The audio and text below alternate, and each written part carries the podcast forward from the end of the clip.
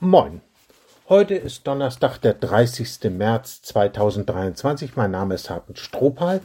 Ich war bis vor acht Jahren Inspektor des Mecklenburgischen Gemeinschaftsverbandes und lebe jetzt im Ruhestand in Büdelsdorf bei Rendsburg. Ist uns bewusst, dass in gut einer Woche Karfreitag ist? Am kommenden Sonntag beginnt bereits die Karwoche. Was könnte das für uns bedeuten? Antwort gibt ein Wort aus dem 18. Kapitel des Lukas-Evangeliums, das heute Motto dieses Tages ist. Es heißt dort, er, Jesus, nahm zu sich die Zwölf und sprach zu ihnen, Seht, wir gehen nach Jerusalem und es wird alles vollendet werden, was geschrieben ist durch die Propheten von dem Menschensohn.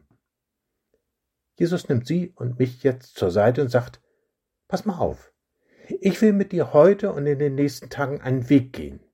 Du sollst Schritt für Schritt erkennen, was sich alles von dem erfüllt hat, was Menschen im Auftrag Gottes vor Hunderten von Jahren über mich und meinen Weg ans Kreuz gesagt haben. Hören Sie? Neben allem, was wir heute, morgen und in den nächsten Tagen zu tun haben, will uns Jesus an die Hand nehmen und unglaubliche Zusammenhänge zeigen. Sind Sie dazu bereit? Lassen Sie sich darauf ein? Jesus sagt, seht, wir gehen nach Jerusalem. Jerusalem ist der Ort, wo sich vor knapp 2000 Jahren etwas abgespielt hat, was die Weltgeschichte auf den Kopf gestellt hat. Ich schlage vor, dass Sie an diesem Wochenende das 21. Kapitel des Matthäus-Evangeliums aufschlagen und die ersten 17 Verse lesen. Fragen Sie, Jesus, was erfahre ich hier über dich? Was erfahre ich über mich? Und mein Vorschlag ist, dass Sie sich von Montag bis Donnerstag einige Augenblicke Zeit nehmen und das 26. Kapitel des Matthäus-Evangeliums lesen. Ganz langsam, mit vielen Pausen, aufmerksam, nachdenklich.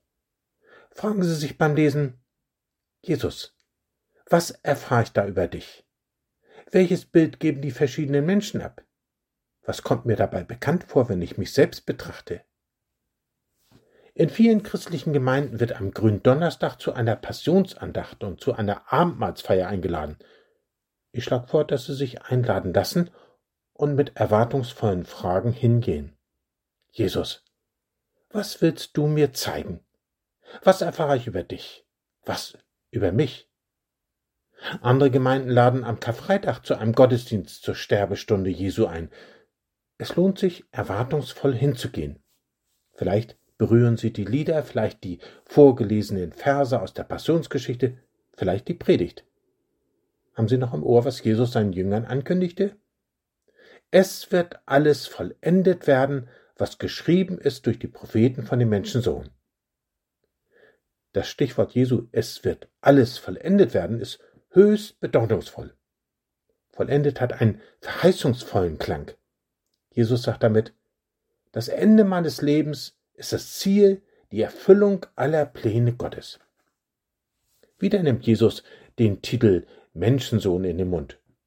Schon die Propheten haben vom Menschensohn gesprochen, dem geheimnisvollen Weltenrichter.